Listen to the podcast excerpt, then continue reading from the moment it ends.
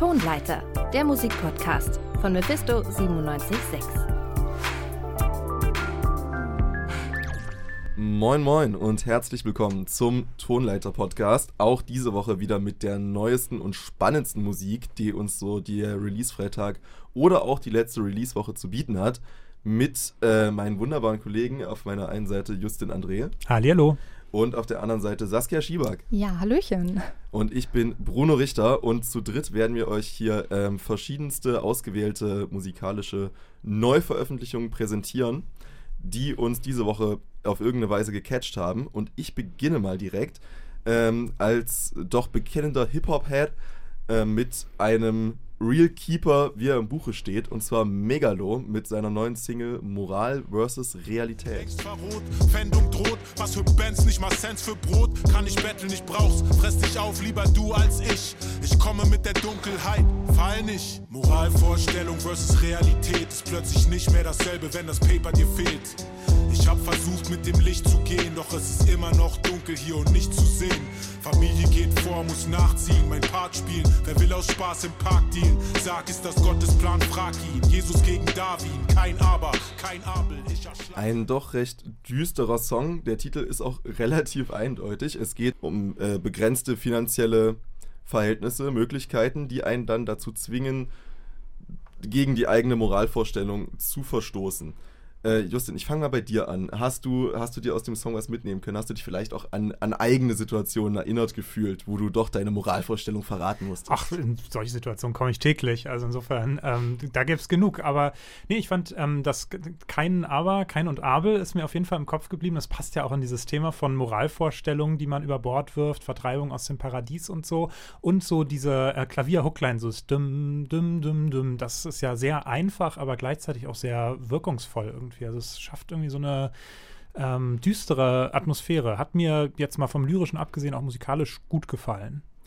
Saskia, hat dich äh, der Song auch musikalisch hooken können? Ja, also auf jeden Fall äh, der Beat, der Grundbeat war ziemlich catchy und ähm, ich fand auch diese eine Stelle mit, wenn das Paper fehlt und so, ist ja wahrscheinlich eine Anspielung auf Geld. Ähm, durchaus. Dass durchaus. dir dann im Endeffekt fehlt, fand ich auch ziemlich inspirierend und irgendwie faszinierend dass das dann da auch so aufgegriffen wurde, quasi nach dem Motto, ja, du hast keine Kohle, das heißt, du hast auch keine Möglichkeit, irgendwie dir ein gutes Leben aufzubauen und musst dann irgendwie zwangsläufig, auf diese kriminelle Schiene so ein bisschen.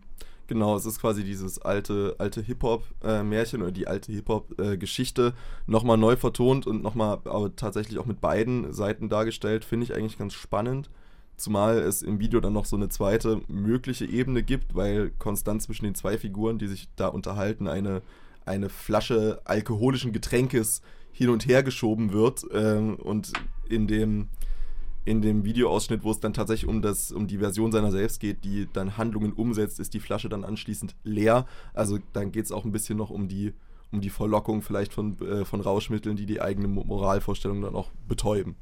Nicht schlecht. Also äh, mir ist noch aufgefallen, ich habe mich mal ein bisschen eingelesen zu ihm, dass er, er kommt irgendwie erstmal ganz cool vor, aber irgendwie mit den größten Kotzbrocken des Deutschrap so zusammengearbeitet hat. Also Flair war dabei, äh, King Orgasmus One, äh, Frauenarzt. Äh, und dann, um noch zu sagen, man macht nochmal einen Abbieger in ein anderes Genre, sucht sich aber auch die ätzendsten Leute. Max Herre war dann auch noch mit dabei. Also er selber cool. Ich weiß nicht, so, so die Collabs und so, die er macht, ob er dann weniger glückliches Händchen hat. Du bist der Deutsch-Rap-Experte. Oh, das ist, äh, da, ja, da hast du auf jeden Fall recht. Ich glaube, das ist eine Sache, da ist man als deutscher Rapper selten gefeit vor, vor allem wenn man schon so lange dabei ist wie Megalo. Der, der ist quasi auch schon Veteran, obwohl er immer so ein kleines Stück unter der, der Oberfläche geschwommen ist. Ähm, aber prinzipiell stimmt das auf jeden Fall. Das ist halt diese, diese Riege der, der Real Keeper noch aus 90er Zeiten, aus denen sich dann halt viele, ja gut, ich würde halt sagen, als, als ähm, Schmeißfliegen entpuppt haben, aber das ist ja nicht so, als wäre das früher groß anders gewesen. Aber ja, ich würde sagen, vielleicht andersrum, Megalo ist einer der wenigen, die, die sich geschafft, die es geschafft haben, sich aus dem Schmutz dieser Zeit vielleicht so ein bisschen zu lösen und doch auch in eine gesellschaftlich passendere Richtung weiterzuentwickeln. Das finde ich gut. Immer das Positive sehen. Genau. Ähm, positiv sieht auch unsere nächste Künstlerin etwas. Das hat äh, Saskia uns nämlich mitgebracht. Was für ein Song ist das denn? Genau, das ist von äh, Lizzo Girls, also mit drei R. Genau, und da hören wir einfach mal fix rein. That's my girl, we codependent. If she with it, then I'm with it. Yeah, we tussle, mind your business. So, so, so, so, so, slew. That's my girl, we CEOs and dancing like a CEO. We about to throw them bows.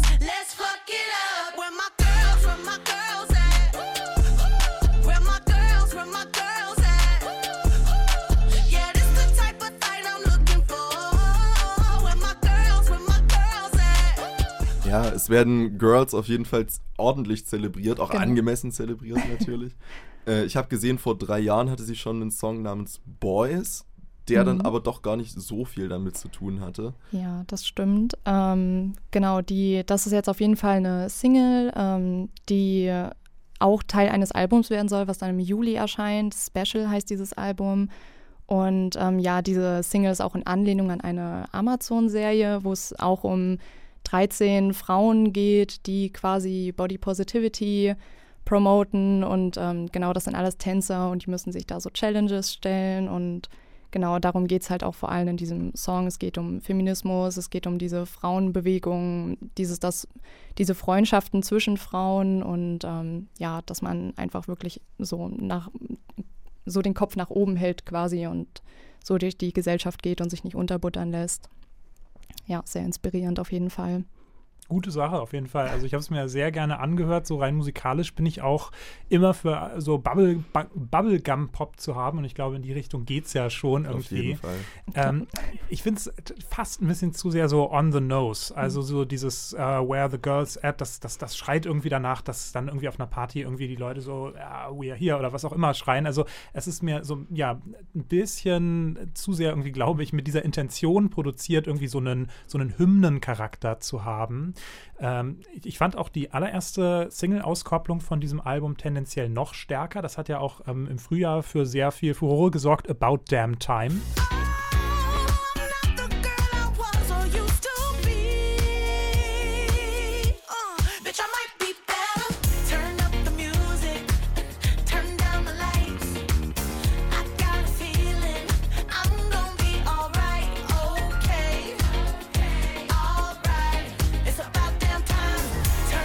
Das erkenne ich auf jeden Fall auch. Ja, ich, also damit kriegt man mich auch dann fast sogar noch mehr ähm, als bei Bubblegum Pop so diese Disco-Funk-Richtung irgendwie. Also wenn das Album dann tatsächlich in diese Richtung geht, ein bisschen Pop, ein bisschen Retro, so ein bisschen, weiß ich nicht, Dua Lipa, äh, Future Nostalgia mäßig, dann bin ich auf jeden Fall hooked und sold und freue mich richtig drauf. Ja, voll. Ich mich auch. Ja, ich muss auch sagen, mit der, mit der ersten Single kriegt man mich musikalisch vielleicht auch ein kleines Stück mehr, weil es weniger so einen hier rein, da raus Charakter hat, aber da sind die Unterschiede dann in meinen weniger popgeschulten Augen doch recht marginal.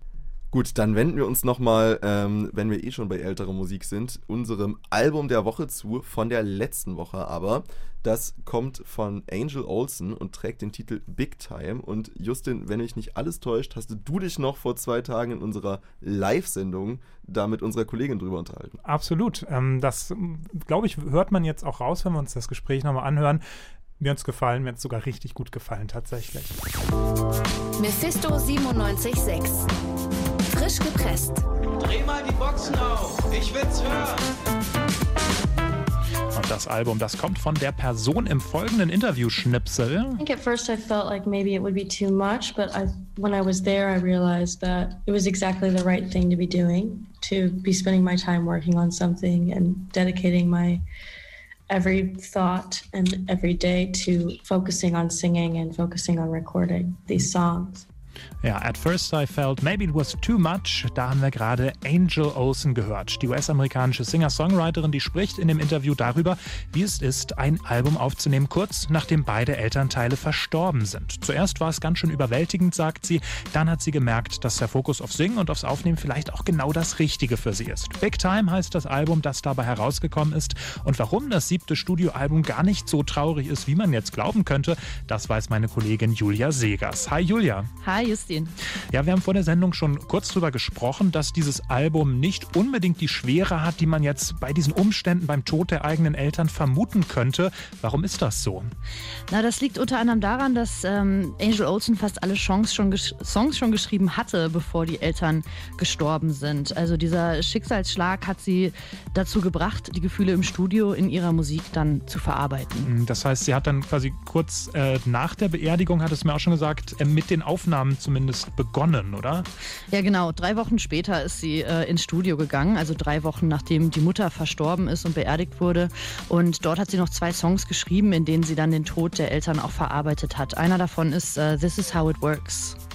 When you can't find the words, guess it's time to listen.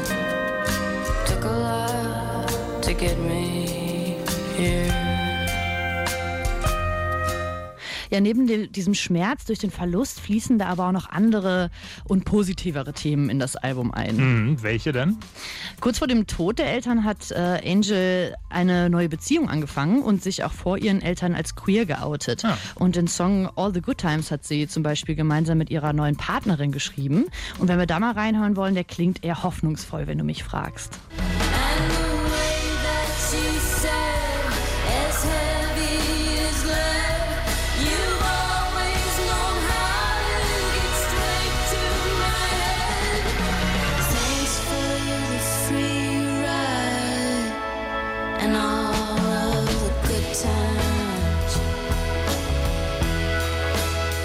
Ja, absolut. Also ähm, fröhlich wäre vielleicht das falsche Wort, aber genau, hoffnungsvoll. Ich finde, genauso klingt das tatsächlich. Ja, es ist ein sehr emotionales Album, finde ich, aber es trieft halt nicht vor so einer Traurigkeit.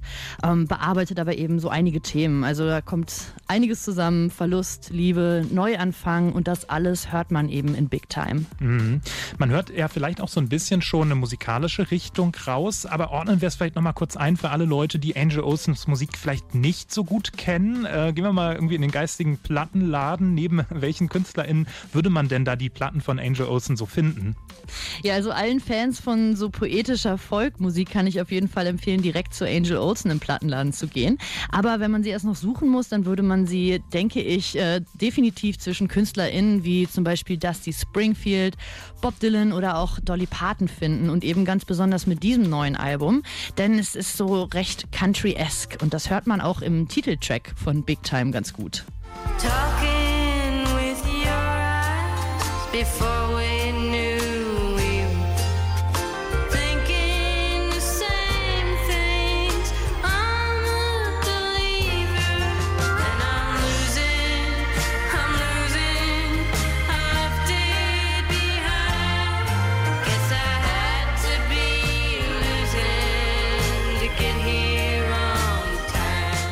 Ja, total. Also ich bin selber riesiger Dolly Parton-Fan. Ich höre das sofort raus. Und äh, ja, das ist halt auch so ein, so, ein, so ein Schmelz in der Stimme irgendwie. Ne? Das äh, geht dann in so eine typische Country-Richtung.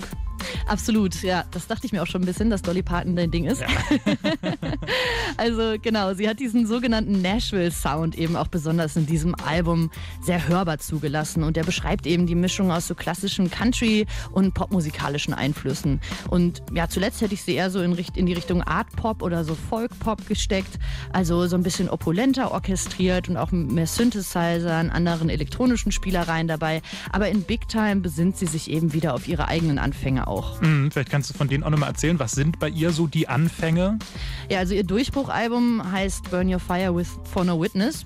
Und das war eben besonders erfolgreich durch ihre sehr poetische Art, Songs zu schreiben, eben auch durch ihre spannende Stimme. Und ähm, auch hier sind wieder sehr viele starke poetische Momente zu finden. Und das alles klingt sehr intim, sehr nahbar. All the Flowers ist auch ein gutes Beispiel. Der Song kommt komplett ohne Chorus aus und klingt so ein bisschen wie so ein kleiner Traum. thought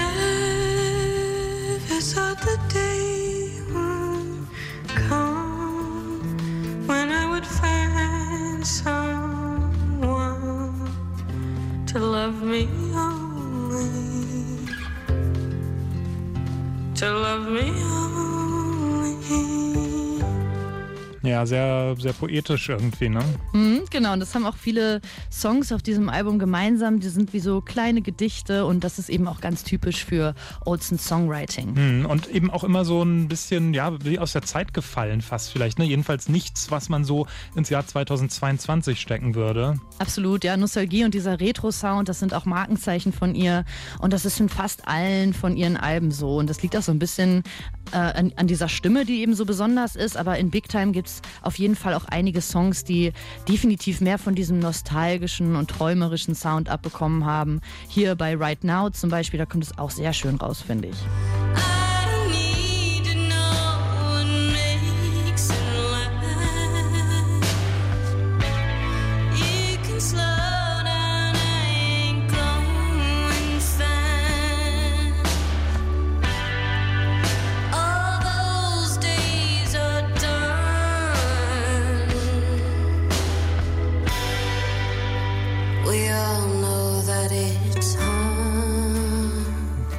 Ich fasse nochmal zusammen. Wir haben hier ähm, eine neue Beziehung, eine queere Beziehung, äh, den Abschied von geliebten Menschen, also den Eltern, eine ganze Portion Nostalgie. Also da steckt richtig viel drin in diesem Album, ne?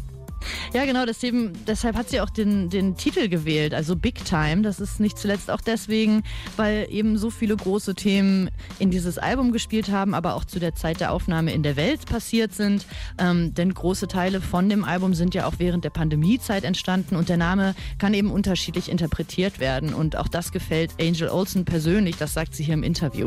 for me, it was just sort of like, yeah, just sort of toppled all over. So I liked the term. I liked that it can mean several things. Like it could mean like you made the big time, or it could mean like expansiveness. And so I thought, what better name for a title of a record that is made during the pandemic? Ja, Big Time ist ja auch einfach ein schöner Ausdruck im Englischen, um etwas zu untermalen. Singt sie ja auch im Titeltrack Loving You Big Time. Kommen wir mal zu deinem Fazit, Julia. Was sagst du abschließend? Magst du die? Ich kann schon mal für mich sagen, ich mag's. Magst du Big Time auch? Ich mag es sehr, auf jeden Fall. Ja, das wird auf jeden Fall noch so ein bisschen hoch und runter laufen. Ich bin aber auch persönlich großer Angel Olsen-Fan schon seit einigen Jahren.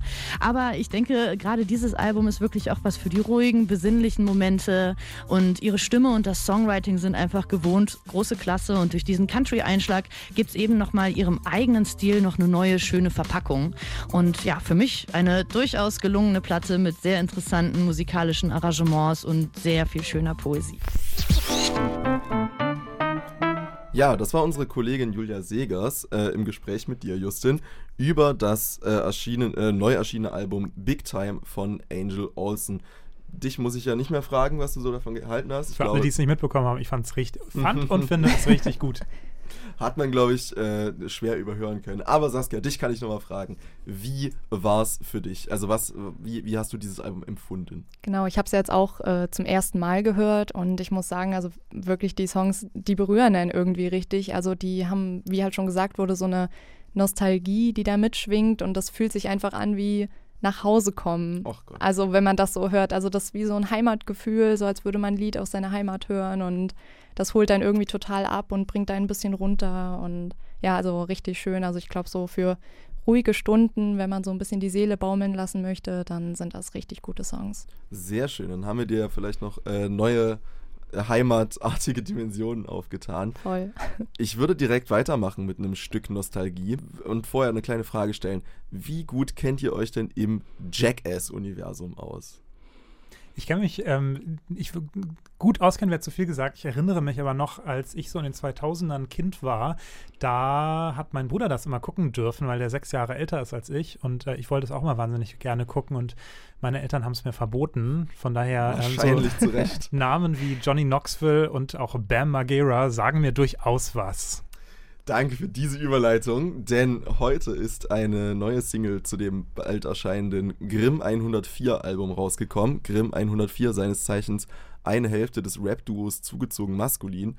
Dessen Solo-Songs sind generell ein bisschen dafür prädestiniert, in eine absurdere Richtung zu gehen als die normalen ZM-Releases und jetzt ist seine neue Single Bam Majera erschienen.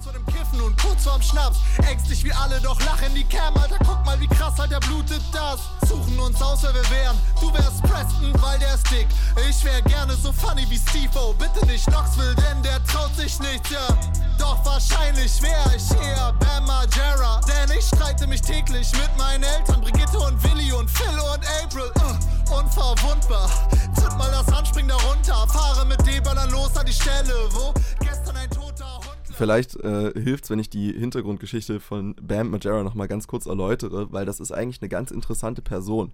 Während nämlich Jackass überhaupt erst losgegangen ist, also die MTV-Show damals noch, wo sich ein Haufen Bekloppter letztendlich einfach vor Kamera intentional wehgetan haben und das gefilmt haben, ähm, haben die meisten Leute damals noch überhaupt nichts damit verdient. Also die Steve oder Johnny Knoxville, die jetzt ja hier auch namentlich erwähnt wurden, haben sehr, naja, sagen wir mal, studentisch äh, in irgendwelchen Wohngemeinschaften gelebt. Nicht so Bam Margera. Der war damals schon durch diverse Skate-Videos, die ja auch gar nicht so weit weg sind von sich absichtlich wehtun, äh, ist, da, hat damals schon USA-weite Berühmtheit erlangt und ist super jung zu einem immensen Reichtum gekommen. Hat ein riesiges Haus gehabt mit eingebauter Skatingbahn und, äh, keine Ahnung, einer Achterbahn, glaube ich. Ne, vielleicht ist das übertrieben, aber auf jeden Fall ein Haufen Gadgets. Es sieht aus wie ein Abenteuerspielplatz oder sah aus wie ein Abenteuerspielplatz. Ist dann aber ähm, relativ stark abgestürzt durch den Tod seines Freundes und Jackass Cast-Mitglieds Ryan Dunn, wird hier auch im Song später noch erwähnt. Der hat einen Autounfall äh, gehabt und ist dem halt erlegen. Seitdem ist äh, Bam Margera sehr stark mental abgestürzt und ist auch im letzten Jackass-Film Jackass Forever nicht mehr vertreten, weil eine Klausel in seinem Vertrag äh, enthalten hat, dass er dort nüchtern sein muss. Und gegen die hat er wiederholt verstoßen und wurde deswegen dann letztendlich aus dem Film entfernt. Ist also eine relativ tragische Figur und im Song wird dieses Gefühl von sich als äh, als junger Mensch für unverwundbar zu halten, wie Grimm das ja auch sagt, und ein Risiko nach dem anderen einzugehen und dann später im Erwachsenenleben so verklärt darauf zurückblicken, sich in einer völlig anderen Situation äh, befinden, so ein bisschen sich abgestürzt zu fühlen, nicht mehr wissen, wohin mit sich. Ähm, eigentlich sehr anschaulich verpackt, würde ich fast sagen. Habt ihr das ähnlich empfunden? Saskia, ich beginne mal bei dir. Ja, also ich finde, man kriegt schon mit äh, in dem Song, dass da so eine Art wie Identitätskrise aufgebaut wird oder am Ende auch beschrieben wird. Also ja, dass man wirklich so ein bisschen das Gefühl hat, man fliegt so in der Jugend und das ist alles so leicht und so erreichbar und so unmittelbar und dann irgendwie später fragt man sich so, war das überhaupt alles so richtig? So, also da fühlt man sich dann so ein bisschen komisch bei den ganzen Ereignissen, die man erlebt hat und ähm, die man durchgestanden hat. Und ja, also ich finde schon, das kommt gut rüber, diese Tragik auch, die da so mitschwingt. Ich habe mich auch, ähm, oder ich musste denken eigentlich, dass so Jackass auch vielleicht so allgemein so eine gute Metapher aufs Leben ist. Also so ein permanentes auf die Fresse kriegen und sich hinpacken und sich blutig, blutige Wunden schlagen irgendwie. Und es wird aber trotzdem nicht besser, sondern es wird eigentlich nur noch beschissener. Also es klingt jetzt ein bisschen nihilistisch. Es klingt vor allem wie eine Kritik an den späteren Jackass-Werken. Ja, also ganz so weit reicht meine Expertise dann doch nicht, aber man hört ja auch im Song, dass er dann darüber redet, dass, ähm, dass bei Magara aufgedunsen und blass und ja. einfach schlecht gealtert aussieht irgendwie. Und ähm, vielleicht kommt da auch die Tatsache, dass ich auch so langsam auf die 30 zugehe durch. Aber ähm, ja, ich kann es irgendwie, habe hab mich abgeholt gefühlt auf jeden Fall von diesem Song. Ähm, ich würde vielleicht noch sagen, in dem Song gibt es auch noch eine, eine Notion dazu, dass seine Parallelen zu Bam Majera vielleicht noch darüber hinausgehen, weil auch wiederholt vom, vom Hades geredet wird. Ja, das ist mir nämlich auch aufgefallen und das war so ein bisschen Lost on Me. Das ist ja irgendwie so eine antike Referenz. Ja, auch, das oder? stimmt. Hades, der Gott des Todes oder irgendwie Nicht sowas nur. Äh, der Hades vor allem ist dann, damit meint man dann eher die Totenwelt an sich. Also es ist ein bisschen Ah, verwirrend. okay. Hades herrscht über den Hades. Hätte man sich auch was anderes ausdenken können. Naja, äh, jedenfalls ist das die, die Unterwelt, wo halt alle Seelen hinkommen. Er spricht ja dann auch vom Styx, äh, von dem nebligen Styx. Und das ist der Fluss, der äh, die Seelen dann in Richtung Unterwelt bringt. Dann wird man dahin geschippert. Und dadurch, dass er halt wiederholt darauf referenziert, dass der Hades niemanden zurückbringt oder dass Leute über den Styx gehen, klingt es zumindest sehr danach, dass auch Freunde von ihm halt über, über die Zeit hinweg verstorben sind und ihn das vielleicht auch, oder was heißt vielleicht, wahrscheinlich psychisch dann doch ein wenig mitgenommen hat. Nicht schlecht, was, was so alles in so einem Song drin stecken kann. Also Verwirrt. Äh, vor allem, was so alles in einer Jackass-Referenz stecken kann. absolut. Äh, ja, faszinierend auf jeden Fall. Dann äh, kommen wir vielleicht nochmal von äh, solchen schweren Themen, Tod, was auch immer, Psyche.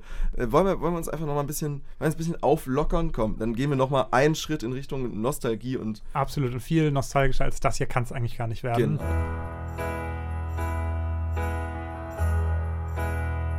I sit and wait. There's an angel contemplate my fate. Ja, das ähm, ist doch gar kein neues Lied, werden jetzt vielleicht äh, der eine oder die andere denken. Ist es natürlich nicht. Das ist Angels, äh, was mittlerweile schon deutlich über 20 Jahre auf dem Buckel hat, von Robbie Williams natürlich. Warum haben wir es gerade gehört? Weil eine neue Version von Angels erschienen ist jetzt und zwar zum 25. Jubiläum von Robbie Williams erstem Bühnenauftritt. Er hat jetzt auf eine andere Weise seine größten Hits vertont und auch das können wir uns ja mal anhören. I sit wait. Does an angel contemplate my fate?